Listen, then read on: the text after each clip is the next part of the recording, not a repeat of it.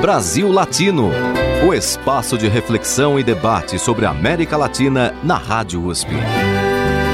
Apresentação: Marco Piva. Olá, amigos e amigas do Brasil Latino, o programa que aproxima o Brasil da América Latina e a América Latina do Brasil.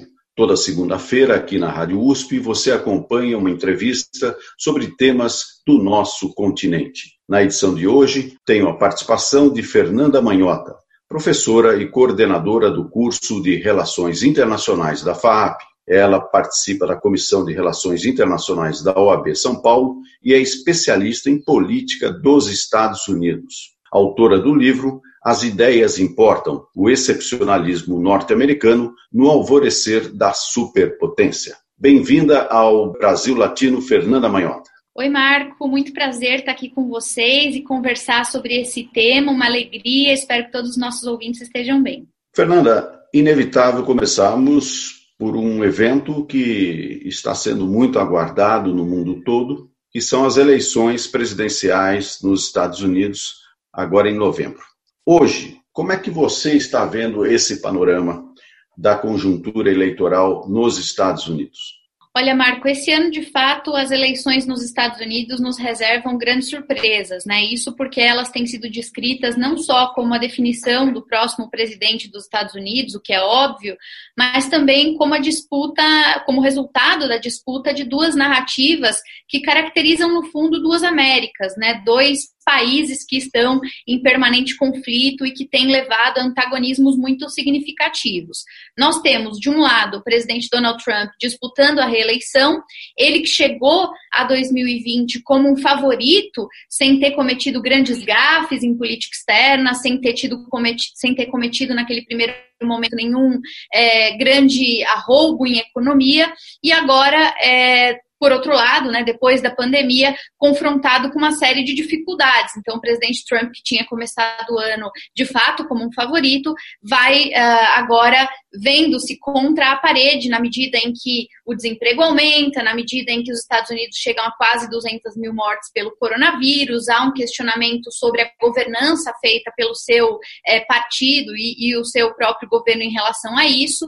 E do outro lado, nós temos o Joe Biden, ex-vice-presidente da gestão Obama, que vai tentando buscar uma coalizão entre os democratas para aproximar aglutinar esses diferentes grupos né, que estão sob o guarda-chuva do partido. Esse grupo que no passado, em 2016, não foi muito exitoso em conseguir converter votos. Então, nós temos é, o presidente Trump atacando Joe Biden e dizendo que a eleição democrata significa, de certa forma, uma vitória da extrema esquerda. Ele tem pintado o Joe Biden como um radical de esquerda, e o Joe Biden, claro, por sua vez, vai apontar o dedo para o governo Donald Donald Trump e dizer que ele foi ineficiente, que ele não foi suficientemente competente para proteger os americanos. Então é isso, uma disputa de narrativas e um pleito ainda em aberto. As pesquisas indicam uma preferência do eleitorado americano pelo Joe Biden hoje. É, o Donald Trump, para muita gente, não seria reeleito, diferente do que se falava alguns meses atrás,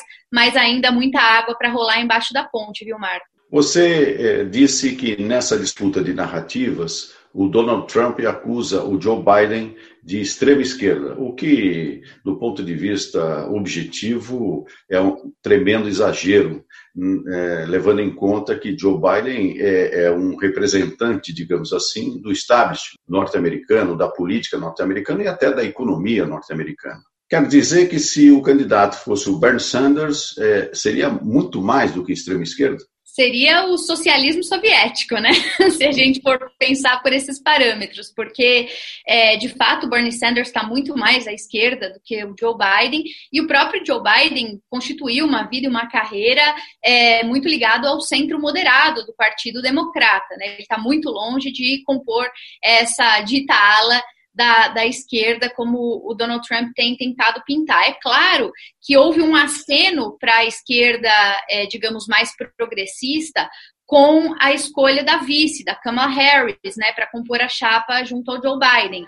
Isso porque o Partido Democrata entendeu que ele precisa, de fato, constituir uma coalizão. E essa coalizão perpassa, claro, as minorias, né, todas as minorias que nós sabemos, minorias étnicas, grupos, é, enfim, como LGBT e outros, mas também é, voltando a estabelecer um diálogo mais direto com o blue collar, com aquele cidadão americano médio, trabalhador americano, que em 2016, até pela consequência da economia, pelas mudanças causadas pela globalização, desindustrialização, em alguns rincões dos Estados Unidos se viram abandonados, digamos assim, por aquele que era o partido usualmente responsável por endereçar esse tipo de demanda. Então, muita gente na época, em 2016, migrou para o Trump.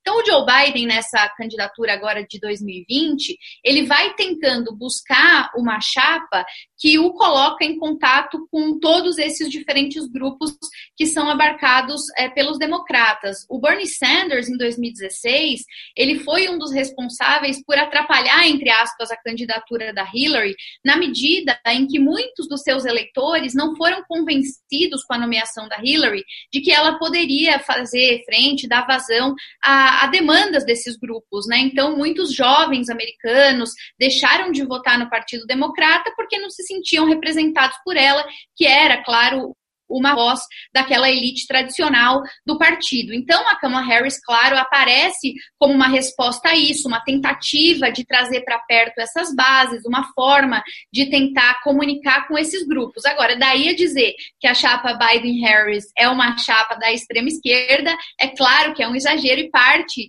de uma narrativa que convém ao eleitorado republicano, né? Essa ideia do medo, criar uma histeria e tentar propor a noção de que, uma vez eleitos, os democratas poderiam levar os Estados Unidos para um caminho que amedronta parte do eleitor médio americano. Então, é claro que é um instrumento político, né, Marco? Dentro dessa guerra de narrativas ainda, nós temos a erupção de discursos de ódio.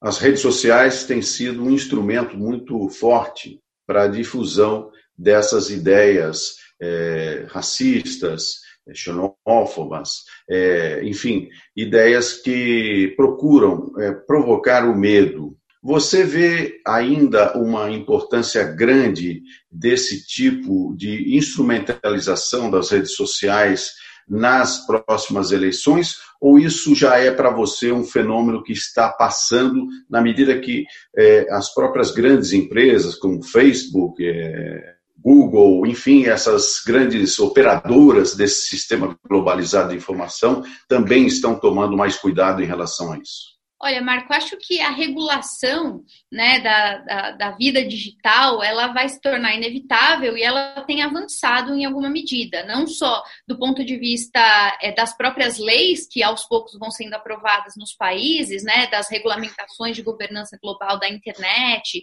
de marcos desse sentido, como também, como você disse, das próprias plataformas que vão é, promovendo melhorias e ajustes no sentido de combater fake news, usuários é, que no fundo não existem e por aí vai, né? Os robôs e tal. Agora, a gente percebe que esse avanço vem a passos muito lentos, né? Ele ainda é muito insuficiente para, de fato, uh, limitar a ação dos agentes políticos.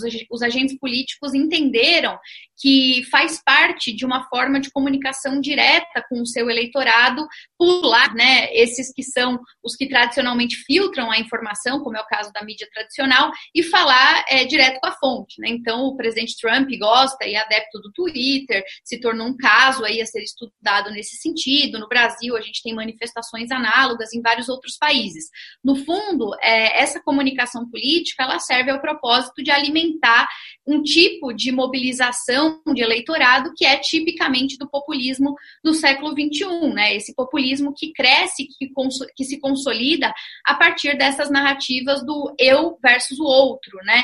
Então, é isso que está por trás de toda essa base. É uma política que, como a gente tem chamado, é baseada né, numa lógica de ressentimento e de contraposição dos grupos, daqueles que se sentem preteridos pela estrutura representativa tradicional e que, portanto, vão buscar voz e vão se antagonizar ao que eles entendem que são as elites, essas elites encasteladas que se beneficiam é, dos processos políticos e que, de alguma forma, se sobrepõem dessa maneira. Então, nós temos visto que essas lideranças, e o Trump é um exemplo disso, elas crescem nas redes na medida em que utilizam esse mecanismo para dar a falsa sensação de que, por meio delas, por meio da sua própria ação, é, vai ser possível democratizar o acesso ao poder, como se as pessoas pudessem, então, se sentir vocalizadas do ponto de vista dos seus interesses a partir dessas lideranças, que vão se constituir como outsiders, como anti-establishment, né? E que no final das contas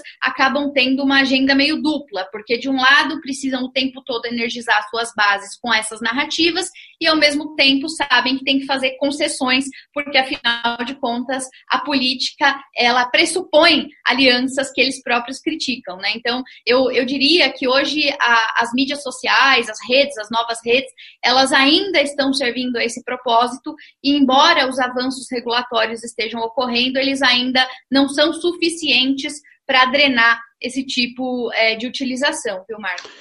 Na narrativa, ou nessa guerra de narrativas, é possível a gente falar da existência de uma guerra híbrida, ou seja, uma guerra é, diferente daquela guerra clássica das armas de destruição, mas sim uma guerra cultural?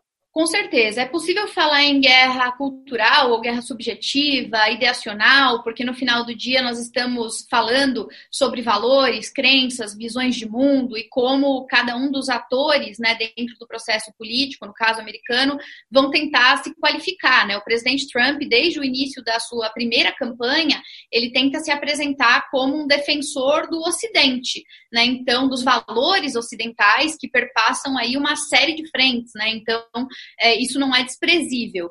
É, é, portanto, um tipo de populismo é, ideológico, ideacional, identitário até, em alguma medida, né, como os autores especializados da área têm, têm descrito, e, e eu diria que, de certa maneira, isso que nós estamos agora assistindo, esse movimento né, político todo que nós estamos assistindo, ele uh, empurra as sociedades a, a um modelo de antagonização permanente, né? Então, a identidade ela só pode ser constituída de maneira relacional, ou seja, a gente só sabe quem a gente é na medida em que a gente reconhece o que a gente não é.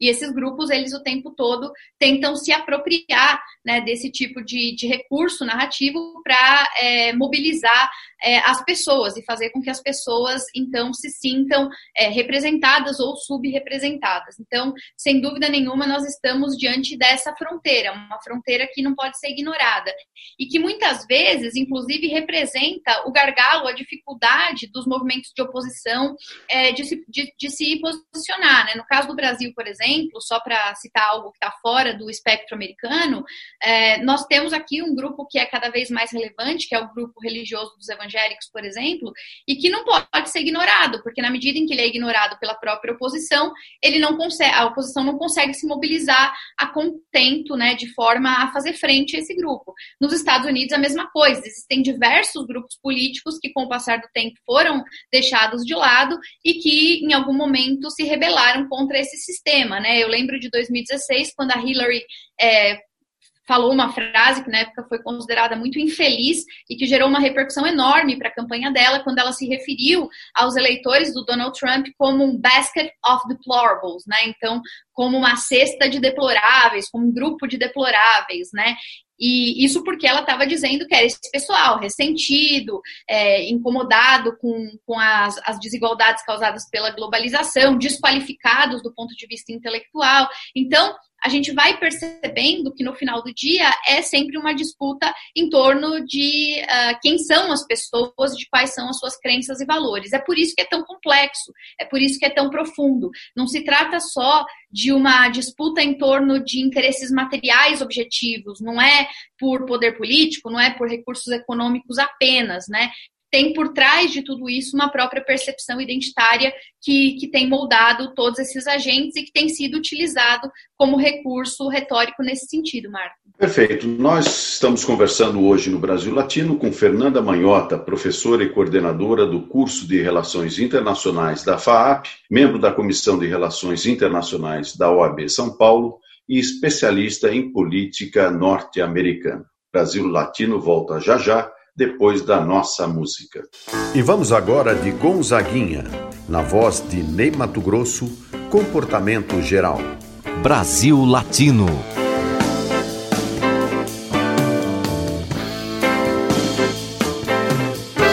Você deve notar que não tem mais tudo e dizer que não está preocupado. Você deve lutar pela chepa da feira e dizer que está recompensado. Você deve estampar sempre um ar de alegria e dizer tudo tem melhorado. Você deve rezar pelo bem do patrão, esquecer que está desempregado. Você merece, você merece, tudo vai bem. Cerveja, samba e amanhã, seu Zé, se acabarem com teu carnaval. Você merece, você merece, tudo vai bem, tudo legal. Cerveja, samba e amanhã, seu Zé, se acabarem com teu carnaval.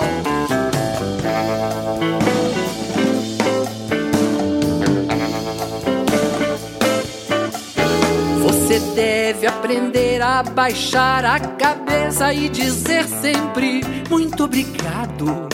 São palavras que ainda te deixam dizer por ser homem bem disciplinado. Deve, pois, só fazer pelo bem da nação tudo aquilo que for ordenado. Pra ganhar um fuscão no juízo final, o diploma de bem comportado. Você merece, você merece, tudo vai bem, tudo legal. Cerveja, samba e amanhã, seu Zé, se acabarem com teu carnaval. Você merece, você merece, tudo vai bem, tudo legal. Cerveja, samba e amanhã, seu Zé, se acabarem com teu carnaval. Você merece, você merece, tudo vai bem, tudo legal. E um fuscão no juízo final. Você merece, você merece. E diploma de bem comportado. Você merece esquecer que está desempregado. Você merece tudo legal, tudo vai bem, tudo legal, tudo legal. Você está ouvindo Brasil Latino, o espaço de reflexão e debate sobre a América Latina na Rádio USP. A apresentação: Marco Piva. E voltamos com o Brasil Latino. Na edição de hoje, eu converso com Fernanda Manhota, professora e coordenadora do curso de Relações Internacionais da FAAP.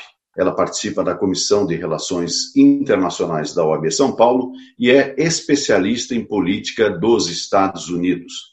Autora do livro As Ideias Importam: O Excepcionalismo Norte-Americano no Alvorecer da Superpotência. Fernanda, no bloco anterior, falamos bastante sobre a guerra de narrativas que impera e acaba conduzindo o processo eleitoral norte-americano. E vimos também que essa guerra de narrativas não é uma exclusividade dos Estados Unidos, é um fenômeno mundial que atinge mais diretamente alguns países e podemos situar entre esses países o próprio Brasil. No sentido da política, ou seja, nós temos é, um descrédito de parte da população em relação às instituições políticas, às instituições jurídicas, ou seja, muitas críticas ao funcionamento do Estado como um todo. Como é que você vê o desdobramento disso? Estamos realmente correndo o risco de haver um desmoronamento da democracia no mundo? Olha, Marco, um desmoronamento eu, eu não diria necessariamente, mas pelo menos uma transformação, uma necessidade de renovação. O que uh, nós temos visto em diferentes partes né, do mundo é, como você disse, uma crise do sistema representativo tradicional e das instituições que usualmente eram as responsáveis por canalizar a voz da sociedade no âmbito político, como é o caso dos partidos, como é o caso das próprias estruturas do poder executivo, legislativo, judiciário. Né? Então, com o passar dos anos, o aumento da desigualdade em diferentes países, inclusive do mundo dito desenvolvido, foi, ah, de certa maneira, trazendo as pessoas a percepção de que elas não estavam, de fato, sendo representadas pelas ditas elites políticas. É, essas pessoas foram, com o passar dos anos, percebendo que, do ponto de vista da sua qualidade de vida, houve uma deterioração. No caso dos Estados Unidos, isso é gritante. Se a gente olha para a maioria dos dados desde os anos 70, é impressionante como vai havendo um declínio relativo. Né? Então, em quase todas as frentes, o aumento da desigualdade, se a gente olha para o coeficiente de Gini, se a gente olha para o índice de felicidade da ONU, a mesma coisa, se a gente olha para a renda média, a mesma coisa, e mesmo em contextos em que às vezes os, os dados econômicos mais primários não revelam isso, quando a gente se debruça mais a fundo é o que aparece. Por exemplo, a gente vê em alguns momentos da história recente dos Estados Unidos que o desemprego, é, até antes, obviamente, da crise do coronavírus, estava em relativo controle, né? Os Estados Unidos chegaram a desfrutar no começo de 2020 de um período de emprego. Agora, quando a gente olha para a realidade desse cidadão e quando a gente tem contato com esse cidadão, muitas vezes o dado não é capaz de nos mostrar que o cidadão, embora esteja empregado, ele entende que ele está em uma condição inferior ao que ele já viveu no passado. Ele tinha um, emprego, um emprego em, em tempo integral, agora ele tem um part-time job ou um subemprego. Então, do ponto de vista frio, da metodologia de uma pesquisa econômica, ele tecnicamente está empregado. Agora, do ponto de vista da sua própria percepção em relação à sua realidade, ele está em um declínio constante, ele está cada dia pior. Então, eu diria que essas dificuldades né, que o sistema é, econômico e que as mudanças estruturais e conjunturais foram trazendo, encurralaram os indivíduos e fizeram com que os indivíduos, em boa parte do mundo, forem, fossem percebendo que eles não estão tão satisfeitos assim. E isso levou esses indivíduos indivíduos a se rebelar contra essas estruturas tradicionais de representação. Então, é, não diria que é o fim da democracia, mas é pelo menos um momento de repensar como as estruturas é, políticas devem estabelecer esse contato mais direto com a sociedade e como elas podem se reinventar, buscando também uma preservação dessas é, figuras que são oportunistas, né? A gente estava falando no bloco anterior sobre justamente a, a questão do, do, populismo, do novo populismo, desse populismo que se apropria da narrativa do eu e do outro, que vai justamente crescer em relação à ideia de que precisa combater uma elite e tal, aquela ideia de, de menos Brasília, mais Brasil aqui que a gente conhece. Nos Estados Unidos também tem essa narrativa, né? Que o Trump falou muito ao longo de todo o seu governo, que ele queria drenar o pântano que é Washington. Então, eu diria que é, é, um momento muito crítico e que a própria crise da democracia ela vem com novos contornos, né? A gente tem uma série de autores que têm pesquisado sobre isso, vários livros que foram publicados nos últimos anos. Um dos mais conhecidos, emblemáticos dos professores lá de Harvard, né, que vai falar como morrem as democracias. E a gente vai se dando conta que a própria crise democrática ela não vem necessariamente acompanhada dos sintomas que a gente estava acostumado a reconhecer. Não precisa ter ter um golpe, não precisa ter uma sucessão de transição política de um grupo que substitui outro. Muitas vezes, é, esse processo de corroer por dentro as instituições e de promover uma guerra reputacional, ou seja, de colocar né, diante da sociedade um ponto de interrogação sobre até que, até que medida se pode confiar nas instituições, isso já representa uma crise democrática. Né? Então, é tudo muito novo, tudo muito diferente, e as respostas, infelizmente, nós ainda não temos do que fazer com isso. Voltando às eleições nos Estados Unidos, esse cenário atual da pandemia trouxe seguramente prejuízos, eh, pelo menos imediatos, para a candidatura de Donald Trump. Isso não significa que necessariamente ele vai ser derrotado nas eleições. Você acredita que, do ponto de vista do Partido Democrata, é, essas lideranças democratas estão sabendo lidar com a situação para justamente enfrentar um momento tão novo para o Trump quanto é novo também para eles? Olha, Marco, o movimento que foi feito na Convenção Nacional Democrata, que oficializou o nome do Joe Biden, sinalizou que o partido vai apostar em uma estratégia eleitoral um pouco diferente do que eles mesmos fizeram em 2016. Então, a busca por é, reatrair, como a gente falava lá no início, esses grupos tradicionais, os blue collars, trabalhadores, apostar em uma plataforma de campanha muito focada em aspectos econômicos, o que é típico dos democratas em outros momentos, e fazer isso sem esquecer dessa questão identitária dos grupos, das minorias, que usualmente também são associados ao partido, representa uma, uma própria renovação é, nesse sentido. A Kamala Harris também é uma liderança desse, dessa nova geração, desses novos quadros e tudo isso. Então, é, de forma geral, dá para perceber um movimento articulado de resposta dos democratas. As pesquisas até o momento sinalizam que isso foi bem recebido pelo eleitor norte-americano, né? Tanto em relação à nomeação da Kamala Harris quanto é, da própria nomeação do Biden. Nós temos acompanhado as pesquisas é, por estado, né?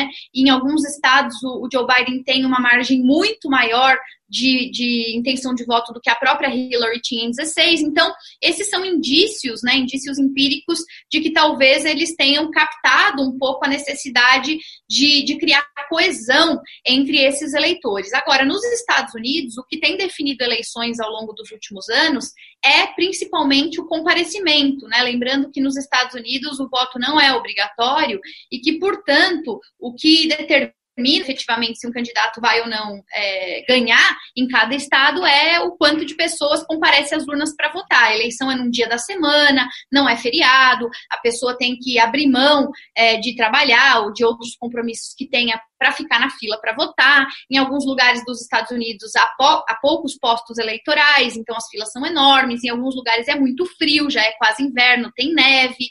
A gente sabe que esse ano com a pandemia tem toda uma tensão em relação a essas aglomerações. Muita gente prefere votar pelos correios e aí tem todo um debate que envolve o Trump também sobre o voto pelos correios, né? Então, eu diria que os democratas fizeram a lição de casa. Eles foram olhar para o que erraram em 2016 e tentar buscar uma alternativa nesse sentido.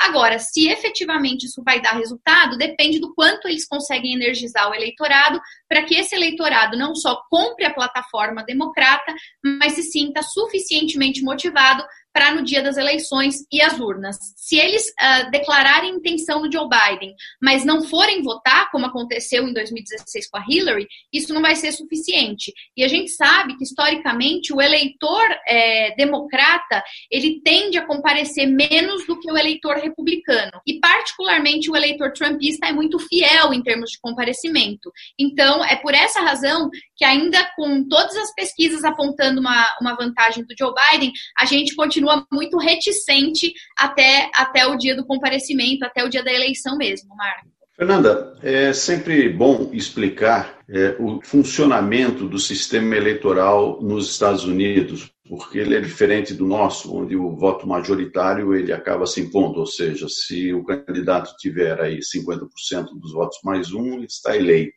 Como é que funciona isso? É bom a gente fazer essa, essa, esse esclarecimento para a nossa audiência. Exatamente. Vou fazer então uma engenharia reversa, né? Vamos começar do fim. Nos Estados Unidos, o voto ele não é obrigatório e, e lá existe uma distinção entre duas figuras importantes, que são os chamados voters e os chamados electors. Né? Aqui no Brasil, para todo efeito, nós mesmos, como cidadãos, é, somos as duas coisas. Né? Nós somos electors e voters. Na medida em que a gente vai lá e registra o nosso voto na urna, na urna eletrônica, a gente já então computou a nossa preferência e a apuração vai dizer quem é que teve a maioria. Nos Estados Unidos, a eleição ela é dita indireta. Né? Então, quem elege o presidente dos Estados Estados Unidos não é o cidadão comum, o cidadão médio que vai às urnas, é o chamado colégio eleitoral.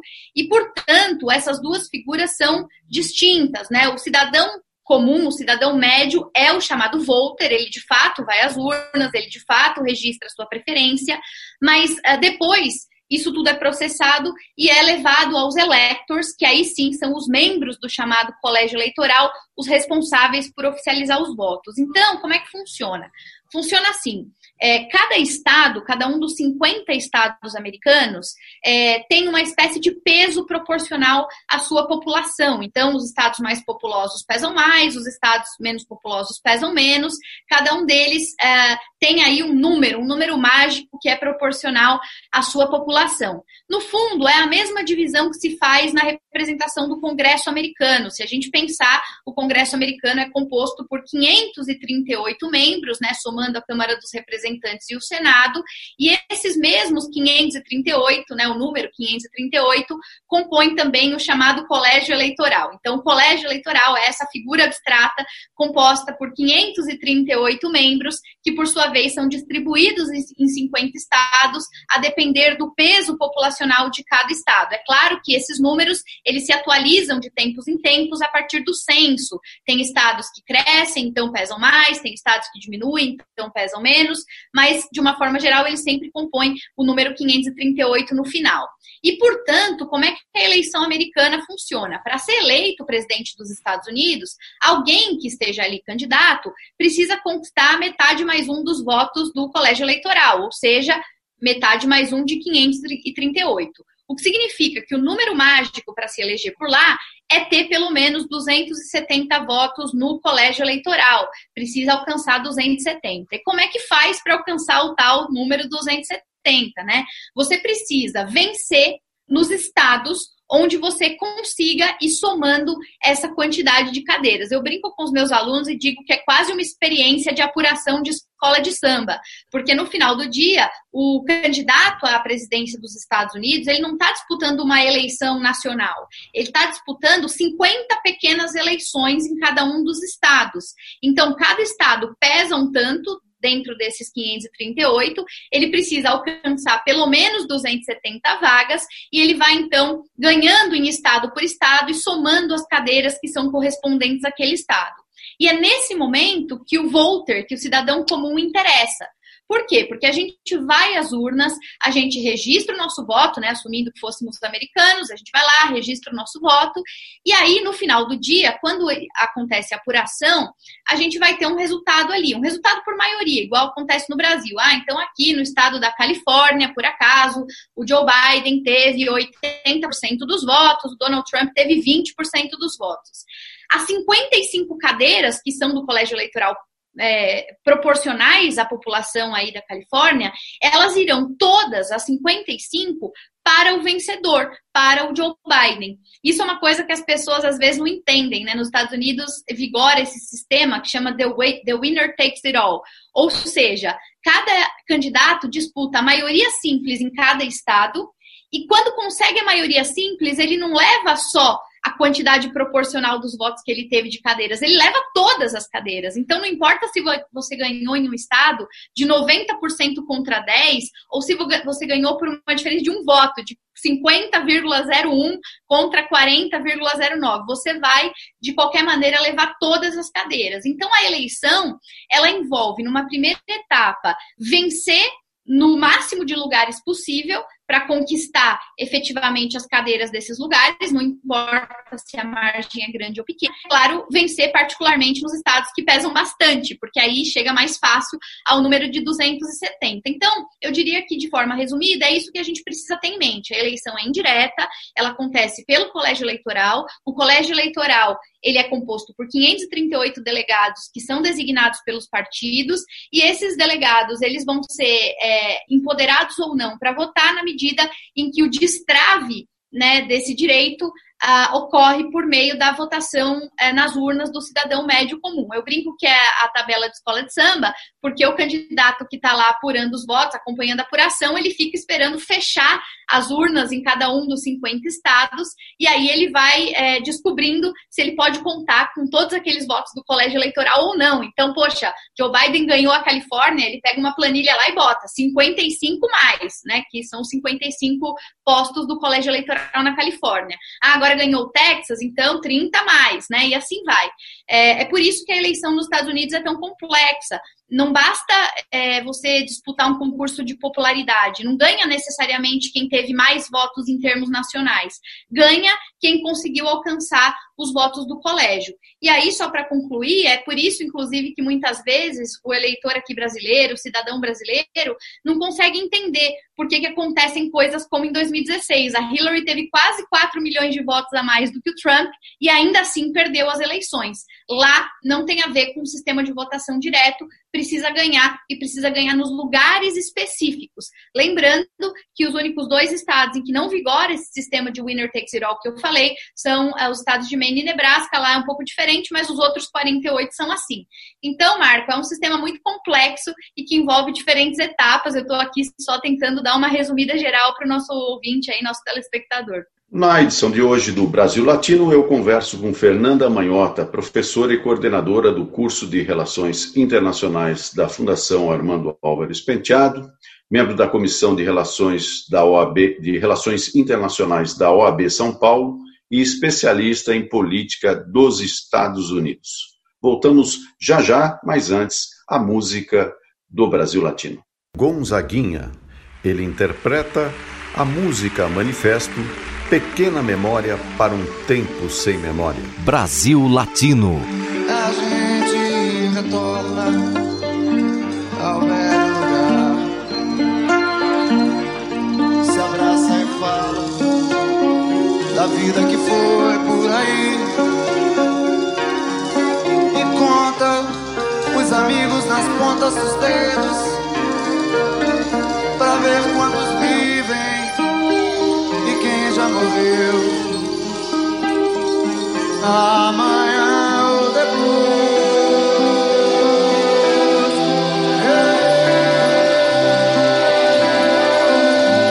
Eu, quem me dirá onde está aquele moço fulano de tal? Filho, marido, irmão, namorado, que não voltou mais Insiste um anúncio nas folhas dos nossos jornais. Achados perdidos, morridos, saudades demais. Mas eu pergunto e a resposta é que ninguém sabe, ninguém nunca viu. Só sei que não sei quão sumido ele foi. Sei é que ele sumiu. E quem souber algo acerca do seu paradeiro, beco das liberdades estreita e esquecida, uma pequena marginal dessa imensa Avenida Brasil. Memória de um tempo onde lutar por seu direito é um defeito que mata. São tantas lutas inglórias, são histórias que a história qualquer dia contará. De obscuros personagens, as passagens, as coragens são sementes espalhadas nesse chão. De Juvenais e de Raimundos, tantos Júlios de Santana, dessa crença num enorme coração dos humilhados e ofendidos, explorados e oprimidos, que tentaram encontrar a solução. São cruzes, sem nomes, sem corpos, sem datas. Memória de um tempo onde lutar por seu direito é um defeito que mata. E tantos são os homens por debaixo das manchetes. São braços esquecidos que fizeram os heróis. São forças, são suores que levantam as vedetes do teatro de revistas que é o país de todos nós. São vozes que negaram liberdade concedida, pois ela é bem mais sangue, ela é bem mais vida. São vidas que alimentam nosso fogo da esperança. O grito da batalha, quem espera nunca alcança. E quando o sol nascer, é que eu quero ver quem se lembrará. E quando amanhecer, é que eu quero ver quem recordará. Eu não posso esquecer essa legião que se entregou por um novo dia. Eu quero é cantar essa mão tão calejada que nos deu tanta alegria e vamos à luta. Você está ouvindo Brasil Latino, o espaço de reflexão e debate sobre a América Latina na Rádio USP. A apresentação: Marco Piva. E chegamos ao último bloco do Brasil Latino de hoje. Eu entrevisto Fernanda Manhota, professora e coordenadora do curso de Relações Internacionais da Fundação Armando Álvares Penteado. Ela integra a Comissão de Relações Internacionais da OAB São Paulo e é especialista em política dos Estados Unidos. Autora do livro As Ideias Importam: O Excepcionalismo Norte-Americano no Alvorecer da Superpotência. Fernanda, pegando um gancho até no título do seu livro, os Estados Unidos hoje se transformaram, hoje, já há muito tempo, são uma superpotência, é, mas como é que está esta relação da política externa dos Estados Unidos em relação ao mundo sob Donald Trump? Olha, Marco, a política externa do Trump, ela ficou conhecida e várias pessoas usaram essa expressão como a política do withdraw, né? A política da retirada, do abandono, da saída, né? Isso porque o presidente Trump propôs um movimento de ruptura em relação a alguns padrões de longo prazo que eram considerados parte da grande estratégia de, de inserção internacional dos Estados Unidos.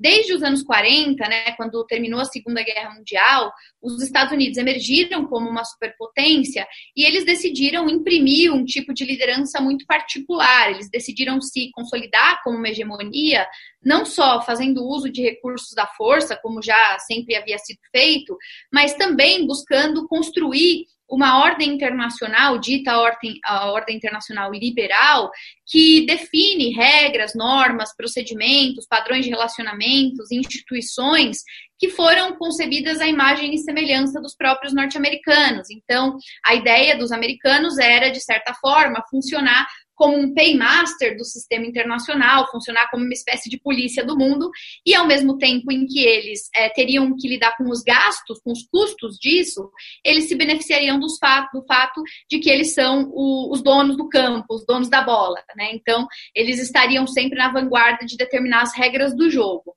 E de lá para cá, por mais que tenha havido diferentes governos, diferentes orientações políticas e tal, esse sempre foi um padrão é, mais ou menos mantido em todas as gestões, né? Então, a política externa dos Estados Unidos era uma política externa que oscilava em objetivos, oscilava em, em termos de ajuste, de tom, de intensidade, etc., mas continuava preservando essa preocupação em ver os Estados Unidos é, como liderança internacional a partir da manutenção dessas estruturas multilaterais e, e da ordem internacional liberal como um todo. O Donald Trump ele apareceu nesse jogo é, em questão como um grande crítico desse modelo, né? Então, não só ele imprimiu características muito específicas à política externa americana, um viés muito contábil dessa política externa, uma preocupação em usar mecanismos econômicos para fazer pressão, uma visão cética da realidade é, multilateral e tudo isso, mas ele apareceu, antes de tudo, como um crítico desse estilo de liderança dos Estados Unidos. Então, a, a política é a política do withdraw, do abandono, da retirada, porque ele decidiu basicamente desengajar os Estados Unidos desse movimento. E ele, portanto, é tido como um presidente que vai é, praticar uma política externa de um relativo isolacionismo. Né? Então, são os Estados Unidos não engajados com os próprios aliados da Europa, são os Estados Unidos que criticam as estruturas que eles próprios conceberam, como é o caso da ONU, como é o caso da OMC, e assim vai. Então, eu diria que ele é, em resumo, um representante de um movimento de ruptura em política internacional e que é, essa ruptura é marcada por um certo afastamento e por um viés altamente protecionista e de olhar para dentro, Marco. Se a gente fizer uma comparação agora nas relações dos Estados Unidos com o Brasil, o Brasil tem, no governo Jair Bolsonaro, demonstrado uma grande afinidade com Donald Trump. beirando até mesmo, é, segundo alguns críticos, um certo, uma certa subordinação é, cega, uma, uma adequação àquilo que vem de Washington. Você acha que uma eventual derrota de Donald Trump poderá trazer algum tipo de consequência para o Brasil nas suas relações com os Estados Unidos? Olha, Marco, sem dúvida. E é isso que tem preocupado muito todos nós americanistas brasileiros, né, que acompanhamos há muito tempo essas relações bilaterais. O americanismo por si só nunca foi um problema, né? Aliás, é, é, um paradigma da nossa política externa. Né? Em momentos da nossa história, nós tivemos uma maior aproximação dos Estados Unidos, um maior alinhamento, em outros momentos, um afastamento, uma busca maior por autonomia, por diversificação de parceiros, mas em nenhum dos casos, nem em momentos de alinhamento e nem em momentos de maior busca por autonomia, os Estados Unidos foram pintados aí como uma, um Estado párea, né? Ao contrário, mesmo em momentos da nossa história em que o Brasil tentava uma emancipação internacional, ainda assim havia boas relações com o mundo desenvolvido e com os norte-americanos em particular. Então, o que a gente hoje se pergunta é se nesse novo momento nós não estaríamos, é, de alguma forma, promovendo mais uma política de governo do que uma política de Estado. O que, eu quero dizer com isso? Eu quero dizer com isso que o governo brasileiro, ele cada vez mais tem sinalizado não um alinhamento aos Estados Unidos, que, como eu disse, sempre ocorreu, né, em alguma medida, mas ele tem buscado um alinhamento com o trumpismo, que é diferente de um alinhamento com os Estados Unidos, né? E, portanto, quando a gente promove esse tipo de alinhamento, a gente fica refém e vulnerável do, do próprio contexto político-eleitoral do país. Então, se amanhã o trumpismo não tiver mais no poder, como pode acontecer agora no dia 3 de novembro, o governo brasileiro vai se ver em dificuldades, porque a política foi de governo e não uma política de Estado. E nesse caso em particular, se a transição for para direção do Joe Biden, nós vamos enfrentar aí algumas dificuldades extras ainda, dificuldades adicionais, né? Então, uh, em primeiro lugar, vai haver uma predisposição do governo norte-americano sob a batuta do Joe Biden de se uh, posicionar do ponto de vista ideológico, do ponto de vista é, dos valores e crenças em relação ao governo brasileiro. Então, po podemos esperar um, um, no mínimo, um chega para lá né, em relação a isso, porque são perspectivas e crenças muito distintas que pautam esses dois governos. O fato de ter havido um alinhamento ao trumpismo vai com certeza funcionar como um ingrediente adicional para que o governo eventualmente democrata nos Estados Unidos queira é, justamente é, se antagonizar e buscar outras parcerias que não essas que estavam muito associadas ao trumpismo. E para ainda completar esse jogo, a agenda democrata, para além dessas disputas com o trumpismo, ela é uma agenda que cada vez mais está privilegiando pautas que, no caso do governo brasileiro, aqui justamente representam nossos calcanhar de Aquiles, como agenda social e agenda ambiental. O governo Joe Biden, se eleito nos Estados Unidos, ele vai ser altamente é, balizado por essas preocupações. Inclusive, o plano econômico que se tem debatido nos Estados Unidos para a recuperação depois da crise do coronavírus e, e, tudo isso é chamado de New Green Deal, né? Ou Green New Deal, como alguns falam também, né? Então, qual é a ideia? A ideia é que vai haver um plano de retomada da economia com ajuda né, do, do Estado, claro, e que a preocupação vai ser promover essa ajuda lastreado por por elementos do universo do meio ambiente. Então, o Brasil, que há pouco tempo, né, e até agora, tem sido visto como um par internacional no trato com a Amazônia, o Brasil que tem se afastado da preocupação em termos de cláusulas sociais nos seus contratos, questões trabalhistas e tal, vai se ver muito acuado nesse contexto, né? Por isso que muita gente, inclusive, tem dito que para o Brasil era melhor que o Trump ganhasse, né? Porque pelo menos as coisas se mantêm assim. Agora, a pergunta é: para o Brasil de quem, né? Para o Brasil desse governo, talvez fosse melhor mesmo. Afinal de contas, um governo é, de oposição vai dar muito trabalho. O Brasil não estará em bons lençóis se continuar adotando esse mesmo tipo de prioridade de agenda, viu, Marco? Nesse sentido, pensando a política externa brasileira, é, na sua opinião de especialista da política norte-americana, e também, por conta disso, você tem uma visão é, espectro mundial daquilo que está acontecendo, da conjuntura é, internacional. O Brasil, do ponto de vista da política externa, da sua política externa, está indo por um bom caminho? Olha, Marco, a, a nossa avó, né, que em geral, em geral é muito, as avós são muito sábias, elas sempre diziam para qualquer um de nós que nunca se deve apostar todas as fichas num único lugar ou colocar todos os ovos numa mesma cesta. E isso não tem a ver com esse governo, com outro governo, tem a ver com qualquer governo, né? A minha perspectiva de estudos mostra que os governos eh, mais estáveis, os governos que foram mais exitosos em agenda de política externa, foram os governos que buscaram por uma estratégia de diversificação, até porque isso implica, em alguma medida, em gerenciar a exposição ao risco, né? A gente não pode se associar unilateralmente com um parceiro e, mais do que isso, com um grupo político que está ligado àquela realidade de um outro país, porque isso nos coloca em uma posição de extrema vulnerabilidade. Qualquer pequena mudança dessa conjuntura pode implicar em prejuízos estruturais muito graves. Então, é, o que eu entendo em termos de política externa e de política externa brasileira é que o Brasil deveria, é, de certa maneira, adotar um certo pragmatismo nesse campo e diversificar os parceiros de acordo com os nossos interesses estratégicos. Então, antagonizar os Estados Unidos não é bom, mas também antagonizar a China não é bom. E abandonar ah, o mundo árabe, como no começo desse governo quase foi feito, também não é bom, né? Quer dizer, existem vários setores da nossa economia, vários grupos políticos que, que estabelecem laços e que precisam ser contemplados nesse jogo de barganha e de disputa. Então, a melhor política externa, na minha opinião, é a política externa que pragmaticamente olha para os interesses do Brasil, né, do Brasil como um Estado, e que busca diversificar as suas parcerias, sem é, apostar em animosidades gratuitas e muitas vezes ideológicas, porque isso nos coloca em maus lençóis no longo prazo. Né? Nesse sentido, acho que nós temos ainda muito que fazer e parte das críticas que o Brasil tem sofrido nos últimos anos é, tem a ver com escolhas equivocadas nesse campo. Eu conversei com Fernanda Manhota, professora e coordenadora do curso de Relações Internacionais da FAAP, membro da Comissão de Relações Internacionais da OAB São Paulo e especialista em política dos Estados Unidos. Foi sobre esse tema, as eleições presidenciais nos Estados Unidos em novembro, que girou a nossa conversa aqui no Brasil Latino de hoje. Muito obrigado pela sua participação, Fernanda Manhota. Marco, muito obrigada, uma alegria estar com vocês, muito sucesso sempre no programa. Terminamos por aqui mais uma edição do Brasil Latino, que vai ao ar toda segunda-feira, às 5 da tarde, pela Rádio USP FM 93,7 São Paulo e 107,9 em Ribeirão Preto.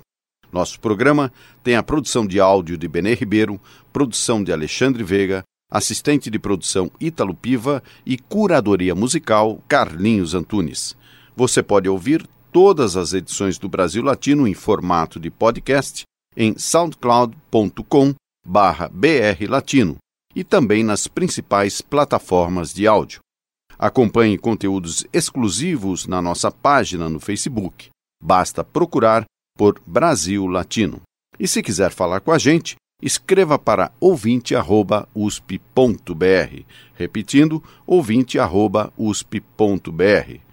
O Brasil Latino fica por aqui e eu espero sua audiência em nossa próxima edição. E o Brasil Latino agora vai de Luiz Caldas. Lembrando Luiz Caldas, ele canta Atual Realidade, não tá com nada. Um abraço latino-americano e até lá. Brasil Latino.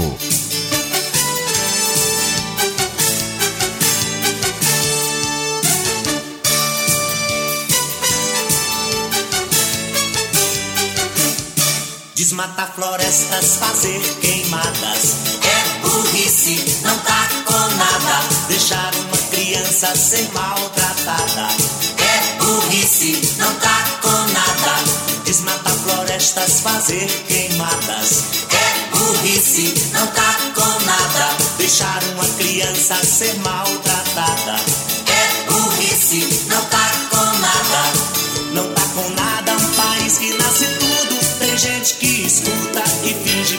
surdo. Não tá com nada viver esse absurdo. Tem quem não vale nada, mas é dono de tudo. Empregar um cara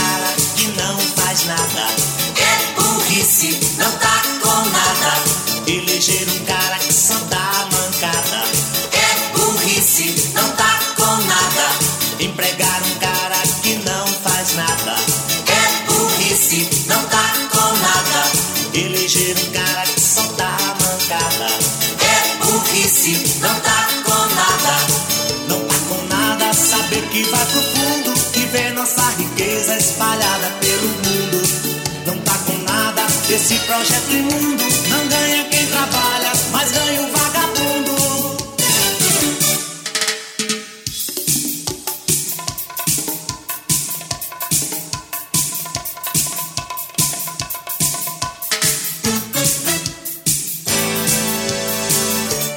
Desmatar florestas, fazer queimadas. É burrice, não tá com nada. Deixar uma criança ser maltratada. É burrice, não tá com nada. Não tá com nada, país que nasce tudo. Tem gente que escuta e finge que tá surdo. Não tá com nada, viver nesse absurdo. Tem quem não vale nada, mas é dono de tudo. Desmatar florestas, fazer queimadas. É burrice, não tá com nada. Deixar uma criança ser maltratada. É burrice, não tá com nada. Casar com a mulher feia, pensando na cunhada. É burrice, não tá com nada. Bater num capoeirista e chama para a porrada. É burrice, não tá com nada. Curtir com esse salário na madrugada. É burrice, não tá com nada.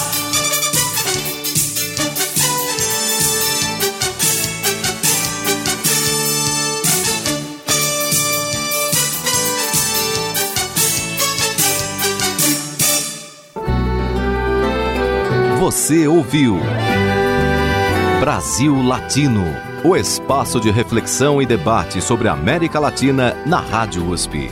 Apresentação Marco Piva.